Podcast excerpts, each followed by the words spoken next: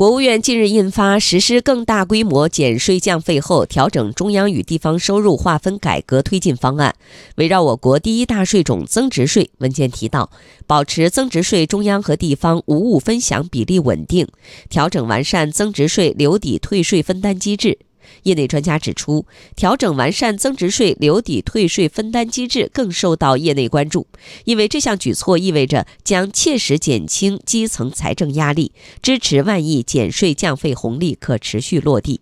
央广记者刘百轩报道。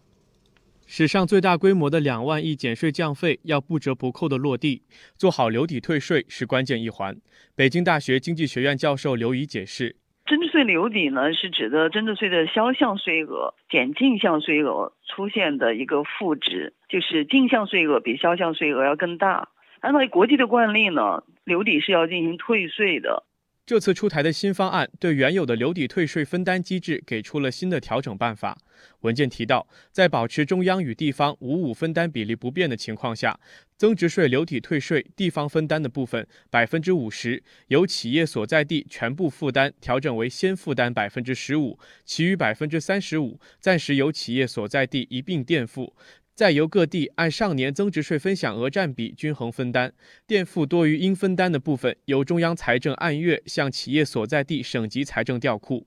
业内解读，根据这份新方案，简单来理解，各地分担的比例最少是百分之十五，其余百分之三十五由各地按上年增值税分享额占比均衡分担。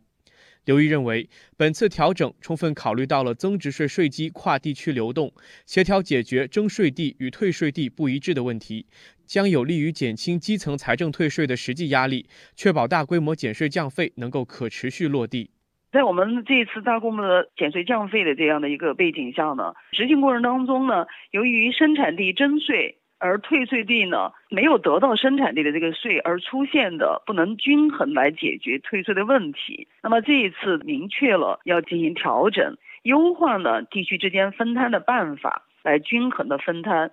这样的话，我觉得就会使得呢这个退税的机制能够切实的落实，减轻了基层财政的压力，让减税降费的这个好处呢能够实际的落下来。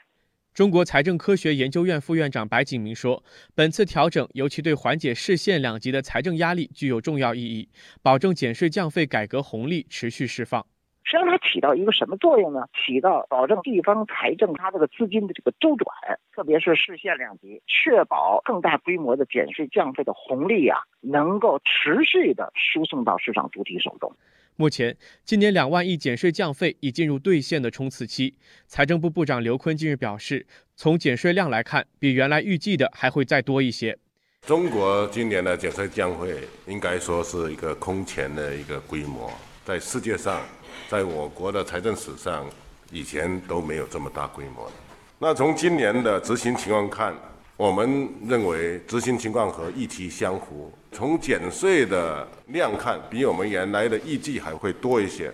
减税将会是一个动态调整和完善的过程。我们还将对政策的实施效果进行评估，并根据评估的结果调整有关的政策措施，推动减税降费政策发挥更好的效益。